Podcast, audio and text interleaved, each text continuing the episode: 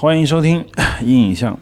前段时间呢，给呃罗盘老师给了一本书，但这本书是我十年前就看过的一本书，嗯，就现在已经买不到这个纸质版了，叫做《天朝的崩溃》，是毛海建写的。那当时这本书对我来说印象挺深的，但是有一天呢，偶尔跟罗盘老师聊起来了之后呢，他说他想看这本书，然后我就借给他看了。然后他看完之后呢，我想会有很多嗯想法。今天就是来交流一下，呃，由于这本书还有包括现在中国这个电影界，包括所谓的这个文艺战线发生的各种各样的一些新的变化，有有一次沟通。那首先想问这个罗班老师，你的对于这本书看完之后，你要找我聊呢，动机和想说的是什么？看完这本书，我是第一次对鸦片战争有比较全面的认识。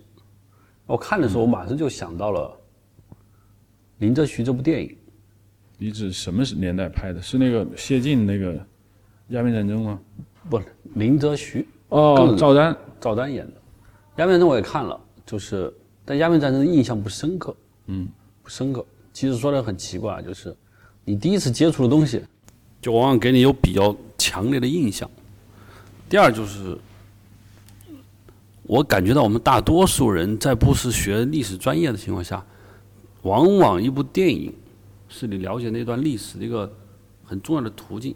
嗯，我看完那个以后，我才发现，原来我所粗浅的关于鸦片战争的很多历史，至少在林则徐这部电影中。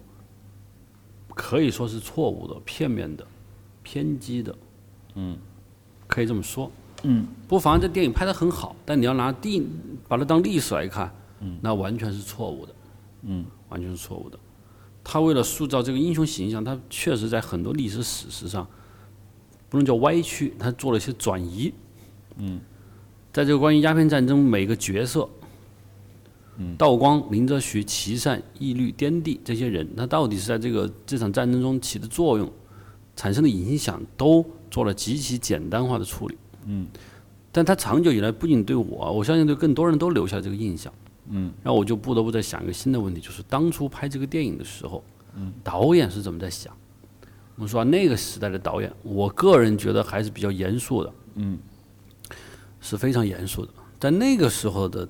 电影导演在怎么想？嗯，电影观众在怎么想？嗯，这是我产生很大的疑问。于是我就想，那中国关于历史的电影，就中国几乎我觉得有一半的电影在讲历史，嗯，几乎有一半，纯粹的虚构的娱乐的电影，近两年才有。以前的电影大多数是多少跟历史都有挂挂钩，嗯，尤尤其是比较有话题性的电影，都基本上跟历史片，嗯，所以我就想，哎，我就想。通过这本书，我在想聊下，这在中国吧，这个我们的电影在反映这个历史上都有些哪些有特点？嗯，那首先就是我想很多人估计没看过这本书，就他不知道《天朝的崩溃》是写什么的，稍微扫一下盲。就这个书讲是毛海建，这是个大学教授，呃，他应该是中山大学的，广东那边的，就是他把整个鸦片战争第一次鸦片战争这段历史。重新梳理了一遍，他通过他是个历史学家，所以他完全是通过奏折，你也看见里面有大量的奏折，呃，包括来往的那个所谓的这个这个公文，那重建的这么一个历史。他这个书最终得出的结论是什么呢？就是认为鸦片战争之所以会失败，并不是因为他们不爱国或者他们贪生怕死，跟这都没关系。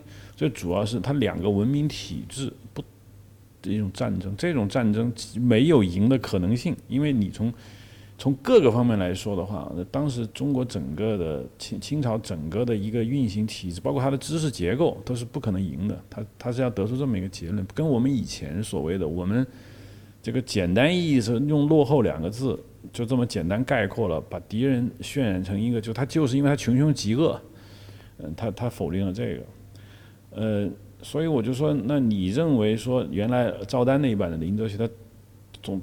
包括他，包括那几个主要人物，总体来说是错。他错在哪？这个我想听众是最想知道的。就我们从那部电影中，我们都知道都是这么几个印象：第一，林则徐是坚决支持禁烟，其善不然。嗯，林则徐之所以被搞掉，是琦善干的。嗯，琦善到了广州干的所有事情，就是跟林则徐唱反调。嗯嗯，最后林则徐被贬走了，琦善也不得好死啊。他们最后也，还有一个就是整个事件跟道光，嗯，关系好像是道光除了把林则徐派过去以后就没干什么事儿了，影片就没有道光什么事情了。嗯，就让我至少从我小时候知道很长时间都感觉林则徐的个人悲剧是由琦善导致的。嗯，鸦片战争在虎门那段失败是由琦善干的事儿。嗯，嗯，就这一些。然后感觉整个广州、整个中国人民对禁烟的这个行动、这个行为的参与度是极其，就老百姓想反洋人，政府不让反，这样。就是这么，就给我留下了这么一个印象。嗯，但是看了毛浩建老师这本书以后，至少如下几个观此时他是错的。第一，整个在林则徐硝烟这一段，包括英国人打到虎门这一段，所有的大政方针都是道光帝定的，他独断专专行，就是大权独揽。其实林则徐、琦善他们都只是奉旨办事，真正的决策是你是道光，也就是说。所有的行为应该是道光负总责任，嗯，这是其一。其二，琦善其实并没有跟林则徐产生特别大的冲突。从我看到王海杰这么说来说，他们之间没有产生特别大的冲突，是由于林则徐戒烟，导致了英国人北上到了定海，攻下了定海以后，道光皇帝觉得林则徐把事给办砸了，嗯，不让你搞那么大，你搞那么大事，于是。一种持禁派，嗯，就对英国人持禁，就是不要去用这么强烈的手段跟洋人对着干的一派人，嗯，立刻就上来了。这上来其中琦善他是这么一个人，其实琦善以前也是强力禁烟，但琦善他禁烟到底是他真的禁烟，还是响应党响应皇帝的号召，这个要另说。但是他跟林则徐其实并没有发生特别大的冲突。在这本书中写到了很多林则徐和琦善经常在屋里在协商，嗯，该怎么办？有的钦差大臣已经是琦善了，林则徐实际上没有说话权，嗯，所以说琦善跟林则徐不会产生太大的矛盾，他没有两个钦差大臣对着干，没有这一会儿，嗯，最后一个就是，其实林则徐受到惩罚要远远小于琦善，嗯，琦善判的是斩监后，就死刑缓期执行，林则徐只判了一个流放，嗯。而林则徐流放也不是马上流放的，嗯，他后来又跑到了定海一带，嗯，他甚至在。琦善被拿办以后，杨芳又来到了广州，他还和杨芳在一起。后来他又到定海，嗯，和齐英这些人、伊里布他们又在协商。他去伊犁去流放是一个很缓慢的过程，中间大概隔了两年时间他才去，中间还办的是河道。所以整个这个清朝官场以林则徐为代表的这个禁烟派和琦善的持禁派之间的斗争，根本就不是那个书电影中那么尖锐。嗯，负全责的还是道光。第三就是整个广州这一带老百姓和其对禁烟的看法，其实三元里的整个活动是一次偶发事件，嗯，并且是由乡绅领导的，嗯，就三元里老百姓对英国肯定无好感，这是肯定的，他是无好感，而且三元里的这个过程中，英军它只是一个小股部队，是个失散的部队，嗯，这是一个零星的冲突，嗯。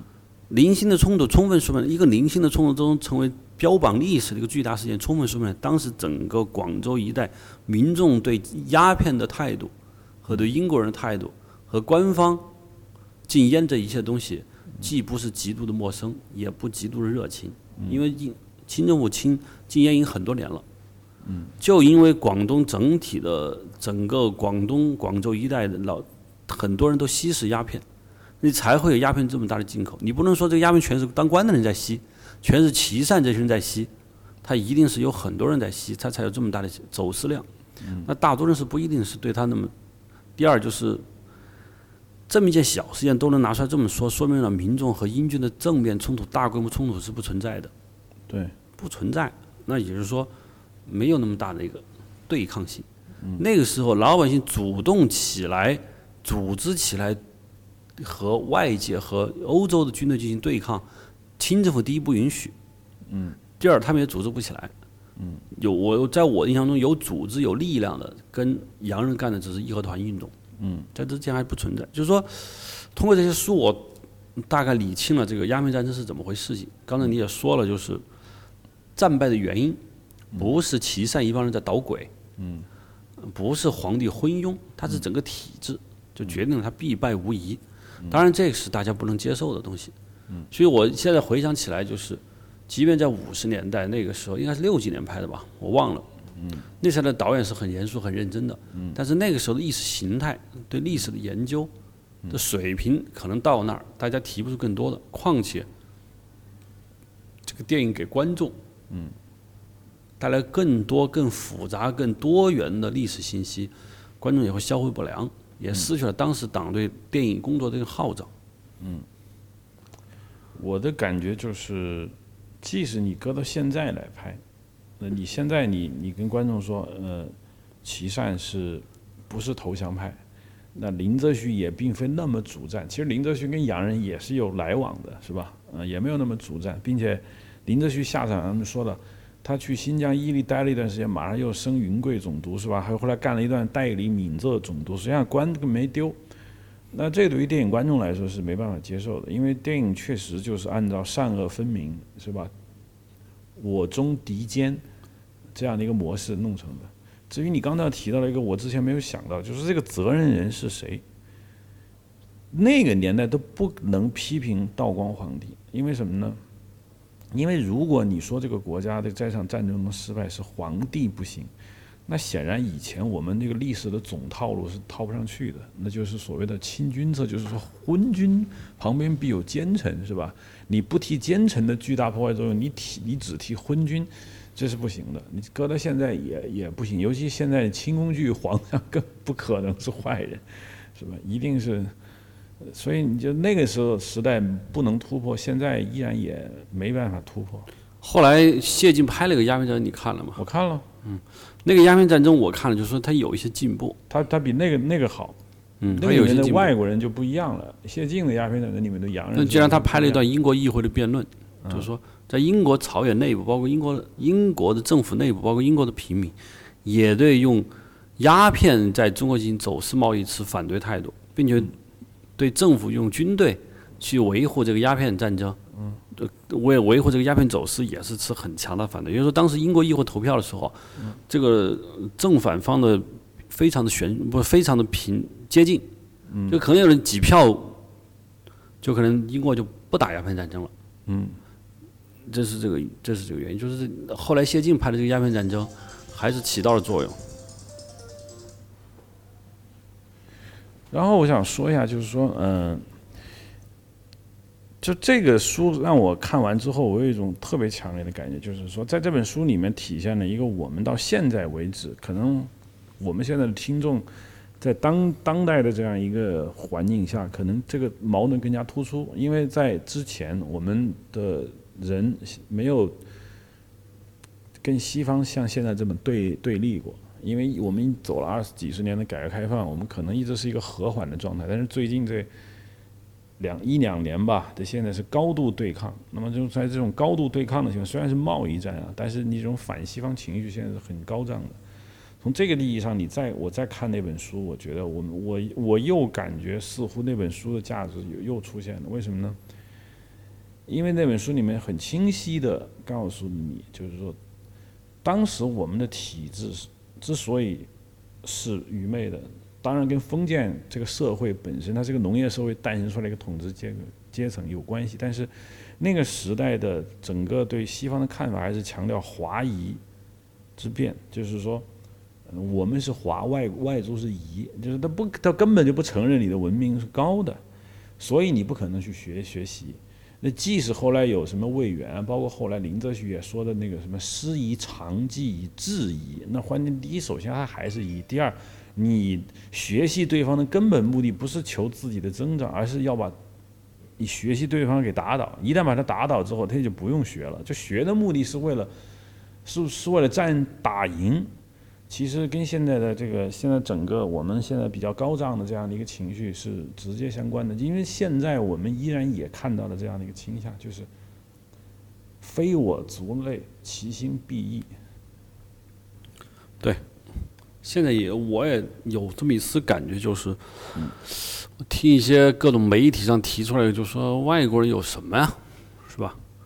各方面不如我们，不比我们好嘛。嗯，外国也不怎么发达，他们有的技术我们也有，生活我们也不错，所以还在崇洋媚外，这就不对了。这就不对了。我借这个机会发表我的观点，就是说崇洋媚外本身就是不对的，我不同意崇洋媚外，因为这个词汇本身的负面，它的否定意义，崇洋和媚外是吧？但是我们不得不去说，崇洋媚外往往是一个必然的过程。嗯，你不崇洋，你不媚外，你就没有办法去学习。你只有崇拜他、谄媚于他，你再去接近他，去学习他。嗯、学饱了以后，你有资格说他不怎么样。嗯，因为你过去的这个巨大的落差被你自身的努力所弥补以后，你产生了一种不可名状的自豪感。嗯，这个是可以理解的。嗯，我相信知识界肯定会有一个更清晰的认识。那民众呢，我可能会觉得外国人不怎么样，是吧？但我要说的就是，像外行看外在，内行看内在一样。你去国外发现没有高楼，没有宽大的马路，嗯，并不能得出它比你落后这个概念，是不是？这这就这是个很大的话题，就不用去详谈。我就说，就这本书给我看出，我们的电影，我们仅从这个鸦片战争当年这部，不从林则徐这部电影开始，我们就看出中国长期以来在历史，特别重大历史电影上所产，往往产生一个分析过于简单，善恶过于分明，明暗过于强烈，嗯，意识形态主导，嗯，而把复杂的历史思考，嗯，开放式的话题很难放进去，嗯，这个为什么会这样？当然有一种可能说观众看不懂，是吧？观众不接受，或者什么什么原因？但我觉得这个，即便到了现在的中国，现在我们当下的历史电影，除了国内问题啊，跟西方有关的电影啊，都还是存在着类似的问题。即便是这么一个，我几乎就觉得就是完完全全按照西方的价值观拍的一个中国历史片，嗯，在中国受到巨大的欢迎，但很少有人去想，这个电影在中国它的价值观在跟中国主流文化是不是相悖的？就是这个电影就是《末代皇帝》，嗯，从头到尾的西方价值观。现在如果上映，恐怕不就没有这种感觉了。啊，对对对，你现在看，就是说末代皇帝这个人，几乎是不掺杂中国什么观点的。嗯，就西方的价值观拍了这么一个皇帝，嗯，然后在中国上映，当时在中国受到巨大的成功和欢迎，放到现在恐怕没有这么大的欢迎。对，换句话说，如果那电影当年没有获得奥斯卡奖，在中国也不会起这么大的反响。原因还是很功利的，就是因为获得了西方的至高荣誉，于是我们长了脸，我们很高兴，我很雀跃。这还是当年崇洋媚外的一种心态的另外一种折射，就受到了西方的赞扬，受到西方的褒奖，于是脸上便有了光。就现在我在想，你刚才听你说了，我在想，就是说，如果我们现在拍一版鸦片战争，就是当下的我们的这个中国的现在这个电影工工业拍版鸦片战争，可能会出现很多技术手段的革新。其实林其实谢晋那个就就我觉得技术上就拍的比以前好了，现在可能会更好。但是我认为其拍摄的主导的这个描述方式，我能预测是这样的：首先，绝对不会再说琦善是个大坏蛋，这个历史观可能就进步了。因为林则徐那个谢晋那个就就把琦善，因为是那个谁演的嘛，那个仁义那个老老演员，他在里面塑造的琦善就不是一个脸脸谱化的一个坏蛋，他是提了很多自己对这个时代的真知灼见。那现在更不可能，现在有可能整个清朝上下没有一个是坏人。就从林则徐当然不可能把他打倒，那道光帝一定不会像你像你说之前我钱纲独断，所有的昏招都是我出的，那不可能。现在的。道光皇帝一定是就忧国忧忧民是吧？但是毕竟我家底不如人，但是我这口气我咽咽不下，这是有这绝对要进化的。至于这个观点对不对，我不去评论，但是一定不是那么脸谱化的，就清政府就是一坏人，洋人也是一坏人，唯一对的是人民，那不会这么拍。第二就是你之前说的这个处理，但是我印我现在印象不深了，就是在赵丹版的那个林则徐里面的那滇地和义律那两人基本是脸谱是吧？你都记不住他们是干嘛的，嗯。是脸谱，对。嗯现在如果要拍，我我认为不会有太大的进步，因为现在跟以前一样的，就是我们不会接受一个现实，就是说我船坚炮利我不如人，我技术水平我不如人，但你要说我的文明和制度也不如他，这我不能接受。到现在为止依然是这这样的。现在我都在想，如果现在要去拍的话，爱国主义电影要去拍鸦片战争的话。到底我们是打败了吗？都说不定都没没说我们打败了，因为你看啊，鸦片战争，虎门硝烟，知道虎门硝烟，西方英国人都没有占上风，英国人跑到定海打了一通，属于偷袭，定海毫无防备打败了，然后才派岐山过去，拆毁了所谓的防御工事，让英舰长驱直直入虎门，虎门炮台的失陷也是英国人的偷袭。按照毛雪健老师那句话，就是英首先炮不如人，攻势不如人，战略防御方向就搞错了，是吧？其实当时他们的军舰在海面上是起吸引清军火力，真正攻下炮台的是英军的陆战队，他从背后打过来，而英清军的炮台不能反过来打，就导致他只他就根本就没办法。那我在我不可以想象现在要去拍这个过程的话，咱们会战会战败了吗？你毕竟签了南京条约啊，你不能说你赢了吧？那这我就不知道了，会不会出现手持英国鬼子，就是中国的战士们英勇用十个士兵杀了五千个英国人？那是不可能的。嗯，是其实英国当时阵亡也就几十个。嗯，我不我不能想象，首先有可能就不拍，因为这明显的是处于劣势的这么一场战争，都有没有人会去拍，丧气。嗯。嗯，不拍它，因为不需要反思。为什么要反思呢？我们都很清楚了嘛。又不具备娱乐性，嗯，也不需要反思，什么都不需要，反而灭自家威风，不拍。这个可能你说的这个拍摄，我觉得可能性不大，没有人愿意去拍的，也没有观众愿意去看。现在就是我的感觉。就这一类的东西，我认为是一个回潮。就是你看现在，你你不说你最近看了几个最近上映的几个主旋律电影，嗯，那这种，你包括之前我们耳熟能详的那个那个那个某续集电影卖的很好的，其实有人就评论说，因为触动了我们的民族情绪，所以大家进电影院去爱国去了，于是这个电影就特别好。当然，这个这个判断有点失于我觉得武粗武断啊，因为以前有比这更爱国、更热血，它票房并不好。它刚才那技术手段上来了，但是我的观点是什么呢？就是毛海建那本书在那个年代出版是有理由的，到现在它不能出版，它也是有理由的。因为现在人们不会觉得毛海杰那本书是对的，因为那本书从根本上意义就是你从各方面都不如人，最好别打。你就是输定了，那从这个角度上来反思我们的这个当时的这个这样一个制制度的一个落后，现在我认为不存在这种反思，绝不反思是这样的，就是反思是需要勇气，反思可以在学术报告上反思，可以在研究课题上反思，甚至可以自问在家里反思，但你要在电影中反思，这个除了勇气，还需要胆略，是吧？在很多时候，一会儿电影变成了反思的工具，一会儿电影变成了商业的手段。在这两者之间，制片人和各个方面都有理由。那需要选哪边的时候，他就选哪边说话。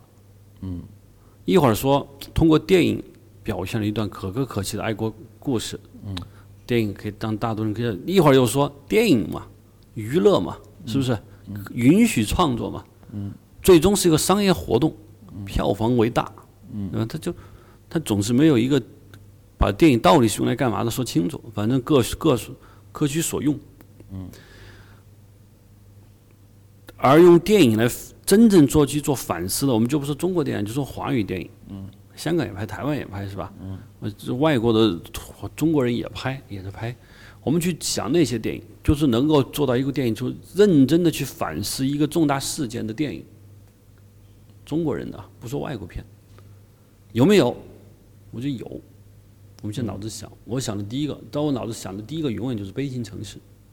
嗯嗯，这时候我觉得这是一个，我虽然不是台湾人，也没有经历二二八事变，嗯，但至少这部电影我在看的时候，我以前过去其实学高中历史也知道二二八，啊，它很粗略，并没有说细。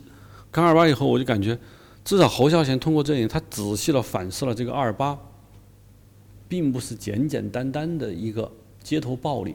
简简单单的国民党镇压，嗯，台湾人，嗯，简简单单的外省人和本省人的冲突，他不是，他把这个二二八所涉及到的各个层面，嗯，好人坏人，嗯，都说了，而且在二二八里面我看不到英雄，梁朝伟演那个人跟哪还是英雄，就是一个狗熊，是吧？嗯，他什么也没干，他还不如他的哥哥，或者他弟弟到山里头。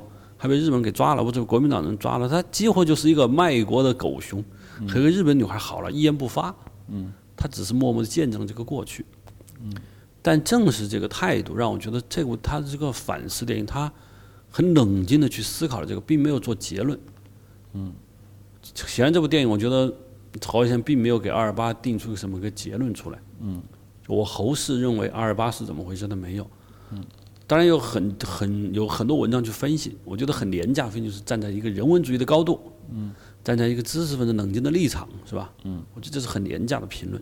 嗯，我觉得更有价值的就是说，有可能侯孝贤他本人，我按照年龄来说，他是应该是没有经历过，嗯，或者即便是那时候很小，对对，很小，就他只是觉得这段历史，他觉得应该去把它留下来，嗯，他要去拍它，嗯。他不愿意去做结论，我们不知道侯孝贤的父亲在二二八扮演了什么样的角色，很难知道。按照我所了解的，像侯导，台湾的电影人都都肯定是外省人，国民党公教人员才有可能，是吧？本省人没没没没有电影，他不搞电影，所以说那也就是说，其实在这个很有可能在二二八，他属于他父亲有可能是一个就是相对有站的位置更高的一一个过程，但是我没有看出他有任何就，这是我觉得。是在反思的电影，嗯，让我觉得好。其他的就是国内的，我觉得叫比较好的反思电影，一时我觉得冯导拍的《一九四二》可以叫有一些反思，嗯，就这一段历史几乎被忘掉了，因为它不属于国共矛盾一幕，嗯，也不属于我们的党在整个这个抗战过程中。英勇抗敌的这么一个经历，那都不是，它就它属于历史的编外的历史。嗯，但是为什么去写？我觉得应该是刘志云老师他的他用笔记录了这么一个中国这个苦难的时代。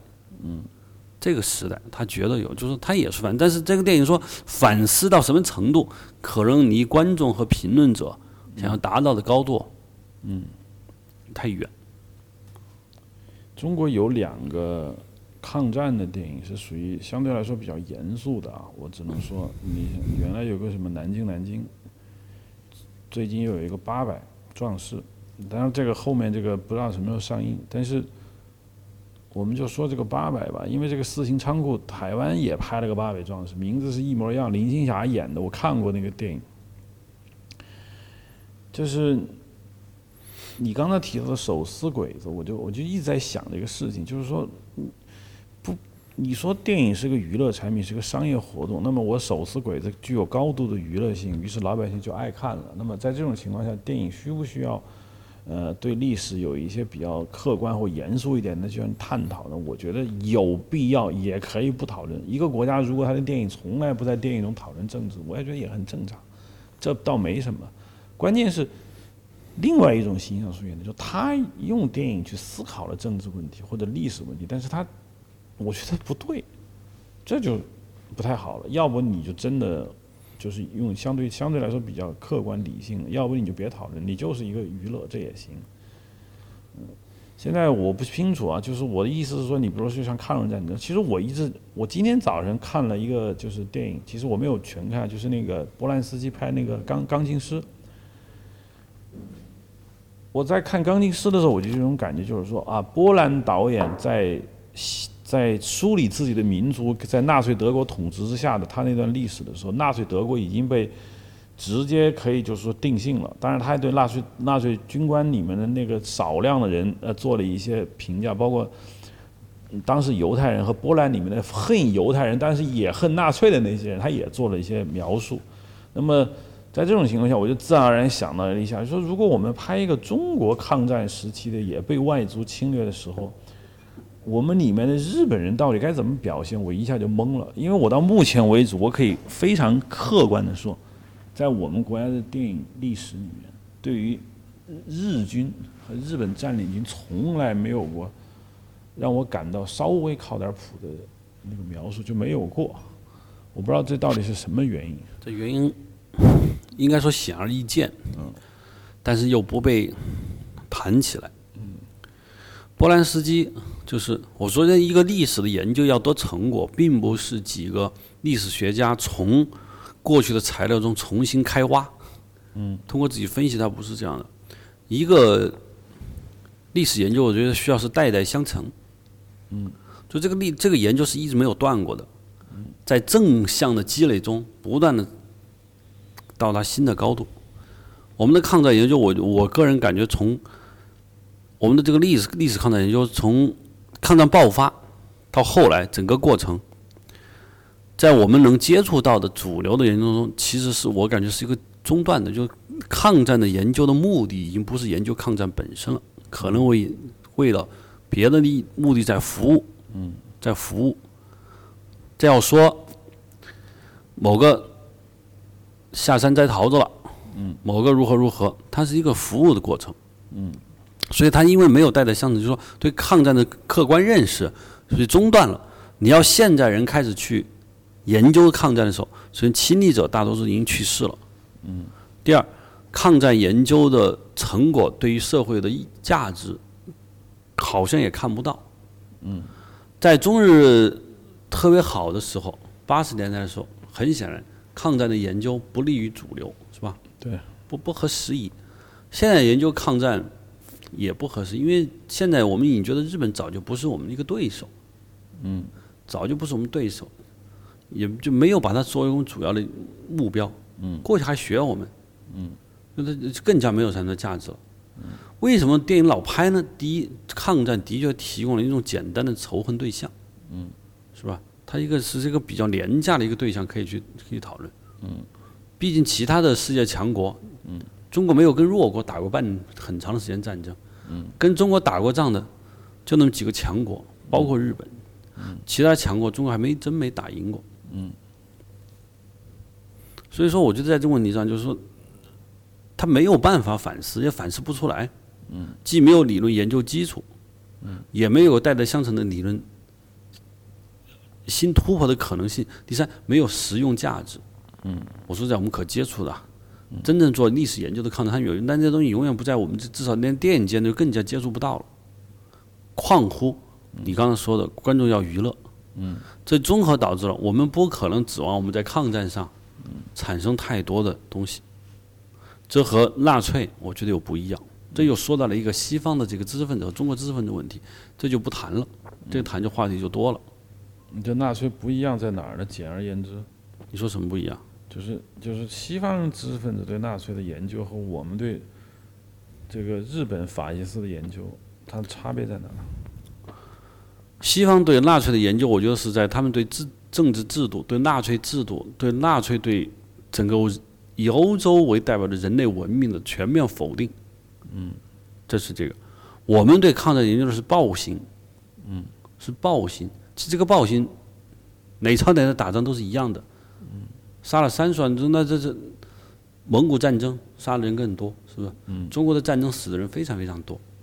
我前段看那个《饥饿的盛世》吧，嗯，有《饥饿盛世》这个书吧？有有有。对啊。嗯。乾隆皇帝在镇压西北的那个蒙古，不是回族起义啊，是蒙古族噶尔丹屠杀了一百五十万蒙古人。嗯。乾隆皇帝这书上写的，屠杀一百五十多万手无寸铁的蒙古蒙古人。嗯。就我们讨论的是暴行，并没有从体制、精神内涵上去分析，因为它是一个外国的中国，而且日本的本身不是跟纳粹还是有比较大的差距。日本其实应该是传统的那个军国主义那一套，封建那套东西流到拿到中国来了。其实日你不能说日本是个纳粹国家，但它有它纳粹的特点，集权的东西。所以我们在这个上，我们没有办法在体现日本人对当时中国知识界也没有产生太大的侵害。日本人没有在中国捕杀知识分子，他捕杀的是抗日分子，是不是？嗯。所以这个对中国的整体的文化伤害伤筋动骨比较少，而欧洲纳粹思想那就是全面的反制行为，知识界对他是没有办法接受的，并且由此自动产生了担忧，就是纳粹这个东西会让整个欧洲的文明毁全毁了。嗯。但我们不担心这个，我们这日军的暴行是暴行的话，我们中国人杀，但日本人、日本的军国主义不会把我们中华文明毁了，没有这个担心，所以也感觉没有迫切性。嗯，这就导致了没有人在这个太有太大的反思。对，所以我当时就在想，就是，嗯，你说的确实有道理，我也想到了这一点，就因为我我觉得他们对纳粹的这个人性，他敢表现，就在于他。他像你说的，就是他对这个体制他有研究，他有研究以后，他就会你感觉他他研究的差不多了，现在可以输一些比不那么反面的典型。那现在对日本法西斯，我们还没有做全面的研究。这个时候你突然树了一个日军里面那个人性闪光的一个军官，你会觉得特别怪异，因为我还没来得及对他的这个所谓的阴暗面研究的足够，怎么这就闪光起来呢？我突然想起了那个《金陵十三钗》里面那个。那里面也有一个日本军官是吧？也也表现了若干人性的闪光，但是你会觉得不伦不类，为什么呢？就是就是你毕竟没有对他闪光的背后的理由做任何的探讨，所以你就突然说他闪光了。有学《辛德勒名单》或者学外国电影之嫌。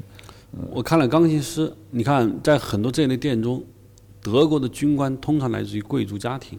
贵族家庭意味着他来自良好的教育，他来自良好的教育，他是继承了从古希腊时代一直欧洲的文化都在他们身上。这些人都竟然干起了纳粹又干的反人类的事情，这不得不让欧洲之众感到了担忧，就是我们欧洲的文明经得住纳粹？几千年的欧洲的文明就被纳粹这一下子全给吞噬了，他觉得极度的不安。同时在这个时候，对纳粹产生怀疑的欧洲知识分子，穿着纳粹军服的欧洲知识分子。他也会产生一种困惑，嗯，他对这种否定，而一个一个纳粹军官对他自身的价值体系产生了否定以后，这就很有可看了。而我们的日本士军官或者士兵，我通常看到是出于他对和平的爱好，他对人道的一种关怀，他觉得这杀人是不对的，这个不需要你日本的多悠久的文化知识，就是世界上任何一个人都有可能有怜悯之心。但所以我们的批判，我们的反思也就仅仅到了这个人他不想杀人，他不想滥杀无辜，他对眼前的暴行产生了震惊，并没有一个人，我们看到一个日本军官对整个日本，包括从中国来的儒家传统文化整个一系列的继承以后，觉得不对，我们日本军国主义这一套完全背离了，嗯，来自中国或者日本本土几千年的儒家文化，本身也不是，嗯。所以他就自然缺乏力量，缺乏震撼感。嗯，呃，你不是最近看了几个那个主旋律电影吗？我看那个《我和我的祖国》，呃，《攀登者》没看，我的机长我看了一点，看了一点，就是说，严格来说，这谈不上，谈不到，到不了我们刚才说的这个反思的高度，因为献礼嘛，礼品要鲜艳，礼品要。喜庆，你要人懂，受礼的人要看得懂，这就是献礼。你献一个一给人给别人献了一道智力题，谁吃得消是吧？所以他就充分说明他不他不是在反思的。但是有趣的事情就是说，我看了我和我的祖国以后，我看了这几个主要的事件，我产生了一个反思，就是我们中国从四九年到现在经历了很多很多的大事。但为什么有些事件就避而不谈？嗯，我不是说大家公认的一些敏感事情啊，嗯，那就不说了。有些其实是很正面的事情，非常非常具有正面意义的事情，也不避而不谈。比如说什么？比如说五幺二的汶川大地震，汶川大地震是个天灾，绝非人祸，是吧？它完完全是有一个是有一个我们谁也没法谴责的一个力量。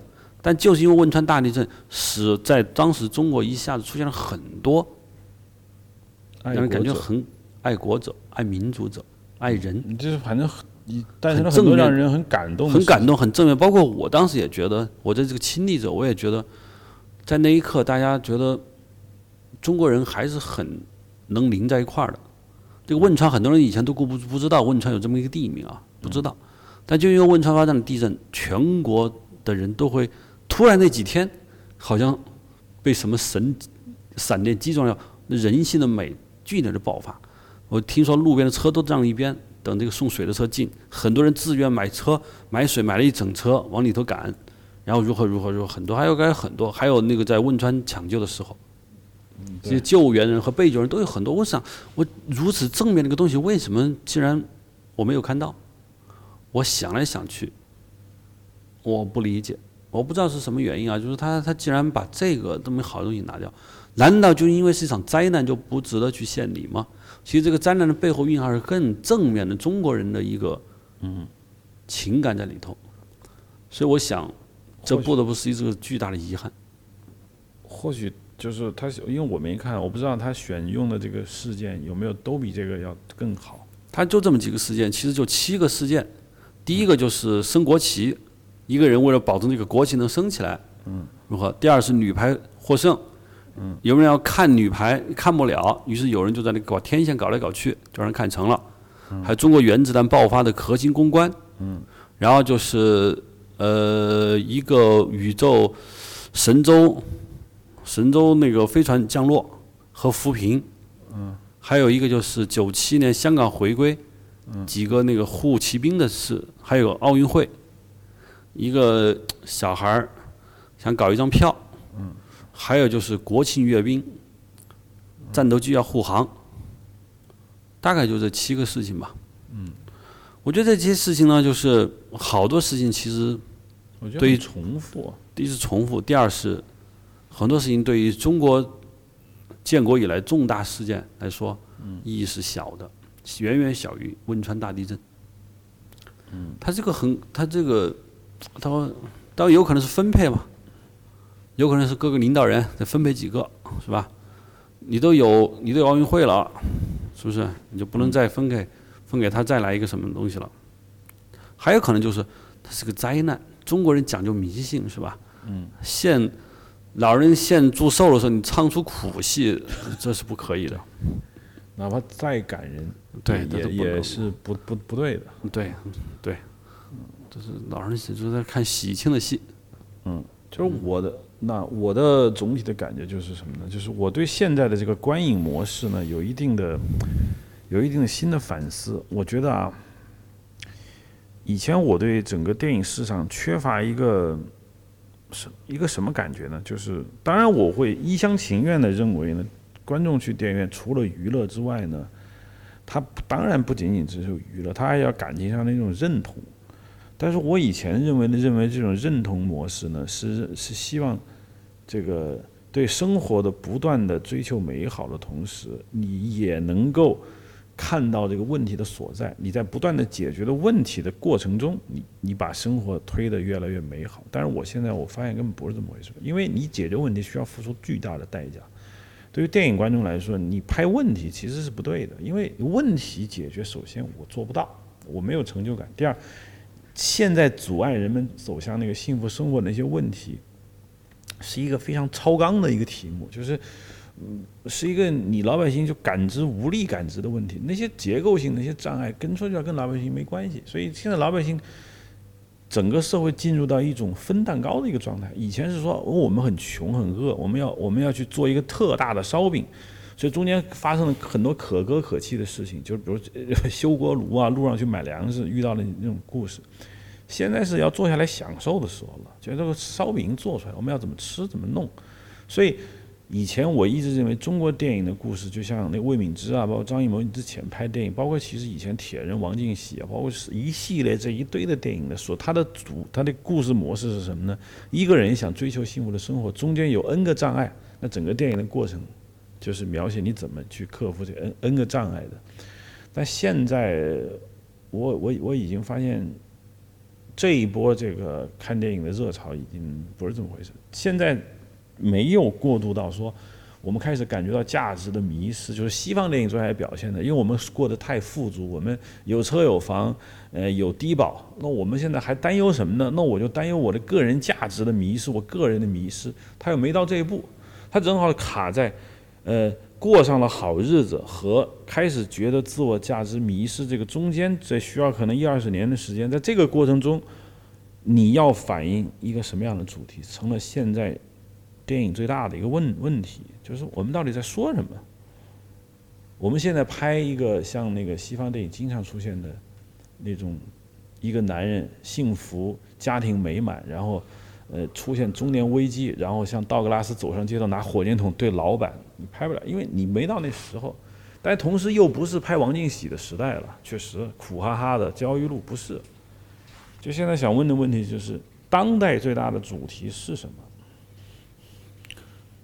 中国电影直到现在还有一批演导演在拍艺术片，啊，就这个虽然现在整体大家欣欣向上，一片一片大红大好的局面，但是还中国的艺术片导演还在拍。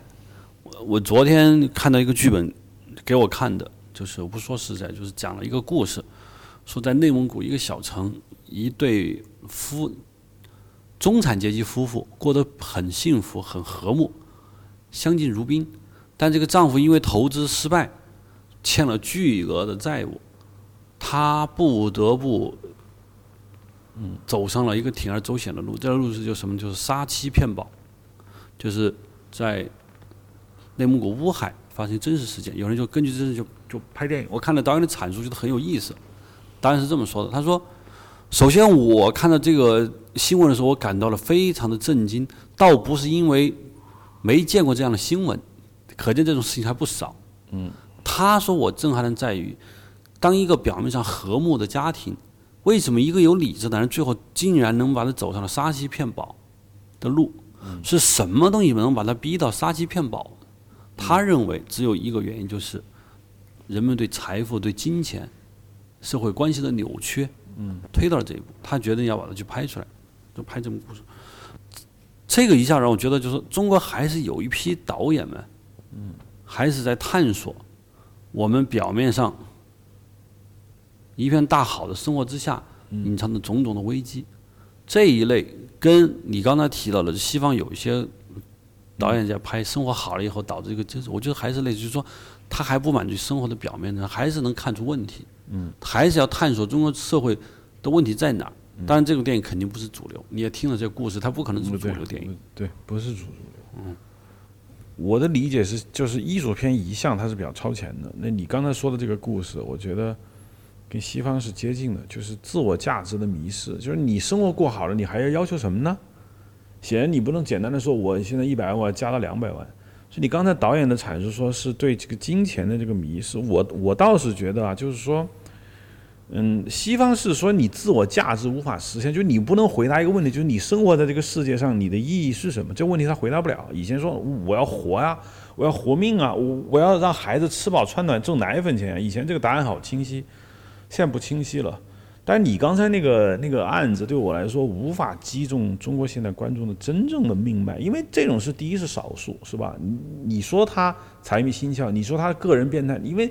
人千一样米养百样人，他那那有大部分人干不出来，说为了追求点生活我要杀妻，是吧？那那那点保费能有多少钱呢？又不是几十亿，马云这不是，所以我认为那是个案。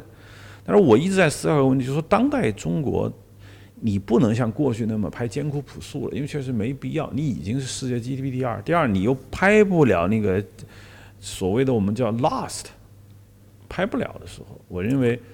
艺术片导演现在也没有好。但，现在有一个很大的一个主题，非常大的一个市场，就是拍，就是对过去我们拍过的历史和那段记忆重新再重新再讲。嗯，比如说你现在去看，我现在去看文革，反映点文革时期片子，绝对不是当年控诉文革电影。嗯，那个是《天云山传奇》。那叫什么文学？山河文学。嗯，那段时间那就不是了，彻底不是了。嗯，我能，我最近看了一些电视剧啊，嗯，有表现文革那个时代，他不说，但一听大家都是就是亮亮堂堂的，高高兴兴的，嗯，表现的男孩帅，女孩漂亮，嗯，家里家常的特别有意思，嗯，他已经不是对那段时间进行在控诉了，嗯，为什么？有很多原因，但我觉得有一条就是。过去的知识精英们对那个时代的控诉过头，嗯，就从来没有拍过正常生活过，一上来就开始一棍子打倒，云山雾罩、黑云压顶式的控诉。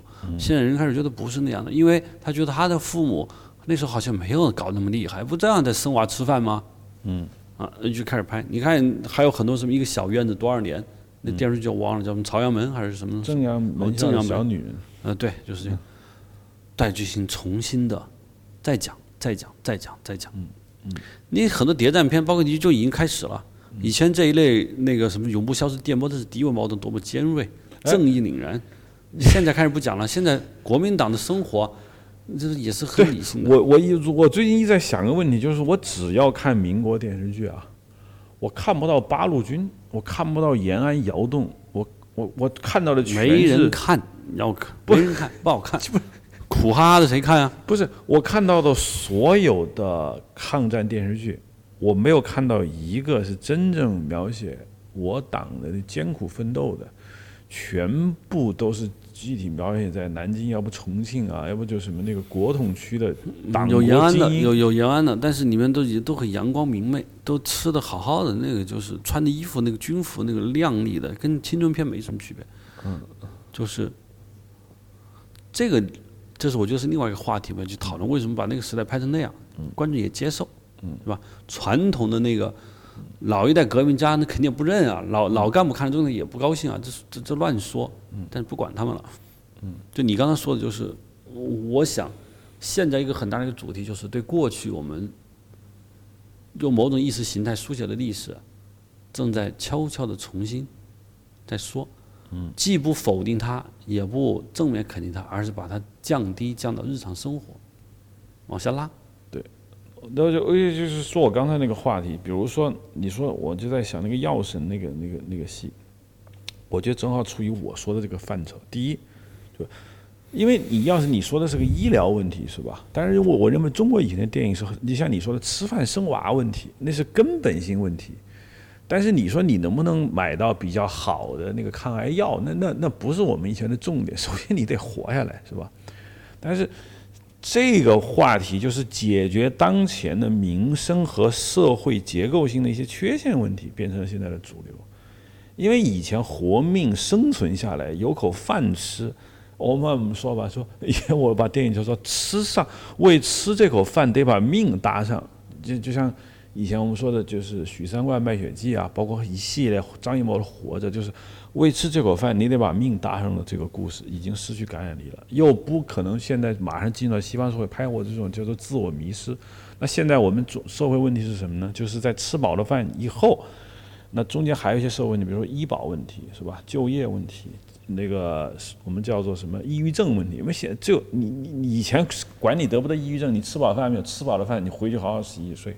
所以我认为现在最近十年，恐怕主题要放在这个上面，就是。就是富裕社会之后会得的一些前期的疾疾病和社会性的结构问题要怎么处理？我比较关注就是现在反思还有没有必要？我觉得不是客观上，客观上一定是必要的，而是电影界认不认为反思有必要拿到电影上去用，这是我更关心的话题。你我我认为我我不我我的根本性观点就在于。就是想反思的人是有的，他不存在必要不必要。那些想反思的人，他他不关心必要性的问题，他喜欢反思，他就在电影上就反思。那这个话题可以改换：具有反思意义的电影还是否吸引观众？不太吸引。嗯，如果是你说是的，如果说具有反思价值的电影不太吸引观众，那 OK。嗯，反思停顿。嗯，大众层面的反思停顿，我们失去了反思的能力。那对于未来说，我们就有可能因为不反思，导致的问题就会很大，不是艺术上的倒退，嗯文艺上的悲哀，而我们生活本身会遭遭遭磨难，就遭到问题不反思。你要我们不反思呢，肯定是问题会很大的。所以这是我特别感到担忧的。我我刚才说的内蒙古这个题，就是说我看到以后，我就觉得还是有一批人，在想反思，但肯定不是主流。主流电影大家不管是现实还是历史，就是基本是历史的，就是大家不反思，一味的唱高调、唱颂歌，好是很好，但是都不反思这个问题，留到以后，但还是有问题。这是我觉得比较现在，现在你看到那些所有电影，包括开飞机也好，爬雪山也好，包括未来陈可辛他们要拍的《中国女排》，那必然也是这种片子也好。我认为不存在任何反思，因为现在我像你说的，就是说，我们是该坐下来好好的欢庆一下的时候了。这个时候你在饭桌上。突然说，我们这场战争中有哪些需要我们注意的地方？现在来反思一下，你会第一个被轰出这个餐桌，因为你破坏了我们大家的情绪。我憋了这么久，是希望在这几年要狂欢一下的，真的。这为什么要狂欢呢？就因为我不是特别理解为什么要狂欢。因为累啊，苦啊，压抑啊，我是这个意思。反思是富贵病，是是不是？反正我我是觉得，我是觉得但这个下去电影不太会会反思。嗯但但最后电影电影本身的创作质量会下降，这是我的感觉，就是不是技术层面的，是电影导演的叙事能力，电影电影的本身的艺术价值会在下降，因为电影完全失去了反思，只是表现。现阶段我完全不看好，我觉得我们不是韩国，韩国电影会反思，但是我们真的不会去反思，因为你像你说的反思需要勇气，是吧？反思需要勇气，反思需要有不合时宜的尴尬感。你你如果你出来几次都被打不打得头破血流的时候，我不能指望于个人的勇气，还有投资商的钱呢。你韩国电影说你反思了，你卖座，这是它的一个正向的一个规律，是吧？对这就是我要说的很，我马上要提的，就是《特工》那部电影，我介绍你看的，票房很高，大家很好看，但是它绝对不是简单的一个无脑电影。它不是生死蝶变，嗯，它不是那种，也不是匕首雨，而不是铁雨，它是，它里面最让我感到吃惊的，我跟你说两点，我比较吃惊，因为之前我完全不知道这电影，我真的不知道。首先，他那个韩国的那个那个处长李处长的那个塑造，朝鲜啊，对朝鲜那个李处长的塑造让我有点吃惊，因为以前韩国反谍片，那朝鲜基本就是脸谱化的，你知道吗？像石灰岛，我都看过的。这个李处长让我觉得很吃惊，就是他会是这么一个人。他虽然并不忠于这个韩国，他也并不想反叛他的这个朝鲜的这个政府，但是他觉得他的人民在挨挨挨饿，他他不能忍受，所以他说你应该过来拍广告，这样我们国家就不会打仗，我们大家生活会更好。这是第一。第二，到这一步我都觉得还行，但是我后来又发现，按照我不我对我的韩国历史没什么了解，他们那个情报院的前身。我说安企部要要策划金大中，你别当选，你当选我们就要玩完，就要搞破坏。对，而我们的这个韩国特工反抗了他的上级，他这是双线，真的意义的双线叙事。一个是他，一个是李处长的就跟他的友谊，第二个是他要反抗他的上级。这个让我真的没想到，原来还是这么玩的。对，这就是我说的。韩国电影的牛逼在于，在这么一个简单的敌我矛盾上，已经翻太烂了，已经没得可拍的时候，他们仍然玩了一个叙事上的新花招，这这是牛逼之一。牛逼之二，最后仍然是正向的。嗯，原来的我不知道朝鲜、韩国电影是不是就，肯定有一段时间是反朝的，朝鲜是那是多是罪恶的政权，是不是？反人类的政权。OK，现在你会发现，无论是铁雨，还是特工，还是生死谍变还有共同警备区，你都会发现一个问题，就是和解。嗯，一部分阴谋家想通过对峙获得个人利益，但是广大的人民和有良知人是不同意的。嗯，我们要求的是和解。嗯，至少这个和解至少就是避免战争，就是我们现在是一个最简低层的和解。嗯，这个我觉得他还能做到，让我觉得很让我吃惊。就最终他们都不是要战争。嗯，我们朝鲜民族是一个民族，我们要和解。在这个和解的，在这个和解的底子上，就是人文，就是我们不要战争，我们要和平，我们亲如一家，如何如何。我觉得，这个特工让我觉得，人家既做到了票房高很高，又做到了反思。但我不能说特工有多大深度的反思啊，对朝韩关系、对朝鲜历史，他没有做特别大的反思。他的反思相对来说，比南汉三城要低一点点。南汉三城我也看了，嗯，那个要他反思更多一些。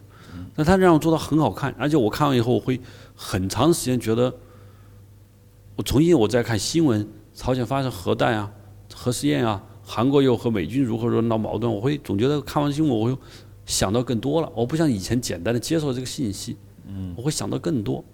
朝鲜为什么要发射它的导弹，是吧？嗯，因为朝鲜人作为一个民族，他们到底想怎么样？就我会想的更多，这就起了反思的作用。嗯。而不是简单的朝鲜，当然朝鲜电影没有歌功颂德这么一个这么一个，他没有这么一个任务，他没有。韩国电影啊没有，他的电影当然也有毫无反思的，有啊，就很那就很多了。就是在这类电影，就是反思反思的好，票房做得好，而且电影的水准之高，我就想，我们作为中国电影人，要想想一想，不反思。纯娱乐这条路，是我一直有个观点，就是我们中国是韩国的二十年前，日本的四十年前，美国的大概一百年以前。我一直是这么认为的，我认为天底下没有什么新鲜事儿，就是你突然有个事儿是这个地球上第一次发生，没没有，都是轮回。那你说韩国以前拍电影，我觉得。我觉得也有很傻逼的时候，尽管我对韩国早期电影史不熟，但我认为，你说他的反思是因为韩国自从那个应该说自从这么说吧，卢泰愚之后的韩国，那开始进入他那个新时期以后，他这个电影经过至少两代人的进化以后，他不像我们现在还处于高度的那种亢奋状态，就韩国人现在似乎好像没人开始欢呼说韩国。活在他们历史的盛世啊，或者韩国人民终于站起来了，或者韩国 GDP 比他们那个当年那个李承晚接手的时候要高多少？他们早过了这么一个时期。你只有过了这个狂热期，你才会产，你才会反思。那你你咱们国家现在还没有，还二十年前的韩国嘛？你你没有到这个冷静期，现在还满。我今天说说说的，我们正想坐下来狂欢一下，为我们几十年的劳累要做一次总结的时候，你上来说要反思，那是不能答应的。就回到我们说《寄生虫》，今天早上我又把《寄生虫》的一些影评我又看了一遍，我觉得就是你看他们的故事一出手，为什么觉得你牛逼呢？我觉得就是他的一故，你有些故事咱一听就知道是好故事。它不仅是那个故事本身结构非常有意思之外，它关键是它那故事一听就是具有象征意义，而这种象征意义和它的故事本身结合的特别好，是一无话可说，是吧？我们也是有象征意义。刚才我听到什么那个祖国，比如说一个人想看转播，这个时候说没有看不到信号，有人帮他弄天线，它当然是有象征意义的，是吧？嗯，但是问题在于，你象征意义的背后，这个故事本身并并没什么，是吧？而是只有象征意义，而没别的。对，没有。我认说什么叫反思？反思不是想想过去，那叫记忆。忆苦思甜啊，那不叫反，那叫记忆。这个记忆本身就是要打折扣的。反思，我认为就是反过来思。但反思必有顺思这么一说。就顺势就是顺着我们，大家通常都这么想，我们对成功进行否定，对错误，嗯，进行肯定。我觉得这叫反思，因为犯了一个错，但是我们觉得他也有他对的地方。我们取得成就，我们也觉得他有错误的地方，这叫反思。但我们就说，我们没有反思或者失去反思的动能的原因，我觉得很在很大部分情况，第一，我们没有遇到障碍，我没有遇到走不通的路，嗯。你说鸦片战争之后，中国有很多知识分子，因为我们发现为什么我们泱泱大国败于西方的一个遥远的小胰岛，是吧？嗯。找不出路，于是我们要反思，把我们过去认为正确的事情要推倒。嗯。华夷，我们还是不是华？对方是不是夷？所以产生了反思。包括后来中国有很多东西在进行反思，比如说文革刚结束，改革开放，那时候我们肯定经过一段反思。是吧？那阶级斗争我们这这都很强的，为什么都搞不搞不好，越搞越乱？我们开始反过来想，现在有可能是这条路走得很通很畅，嗯，但没有必要反思啊，是吧？成功经验在手，对，这就不是用反思这。就是散户在股票、股市牛市的时候是不会反思的。嗯，对，就是说你，因为他没有反思的一个客观需要，导致了这一切，所以很难，我觉得很难。这个反思不是一两个艺术片导演在那儿去搞一下的，反思一定是整个社会价值认同这个反思，这个反思呢才有它才有力量。对，否则这个反思就会很艰难、很孤立，像夜空的小星光一样，有，但是毫无价值。好，好吧，今天我们的这个话题就谈到这儿，因为谈到这儿，我认为就，我认为基本上就理解了，就是最后我的总结，我的总结谈的感觉就是，以我的观点来看呢，我们的所有的文化产品其实不仅仅是电影这一这一点儿，因为我们从来不谈电影别的事儿，因为现在从整体来说，我们我不我可以大胆的预测一下啊，十年之内都会以现在的这个存在模式维持着。当然，我的情我的预测是比较悲观，但是我认为就是这样，因为那个反思毕竟是在你有一定的挫折之后才能做出的。如果你没有挫折，像你说的，根本没有动力去反思。那么，我想十年之内中国没有什么太大的挫折，因为以前积攒的巨大的财富还还需要一段时间进行慢慢的这样一个缓释。等十年以后，如果我们哎，找到我们发现自己的问题所在啊，那时候我们才会进入反思。最近这十年，我想依然会在狂欢和欣欣喜中度过，好吧？感谢收听这一期的《他的 image》，大家可以在 IPN 都是 LI 上收听，谢谢。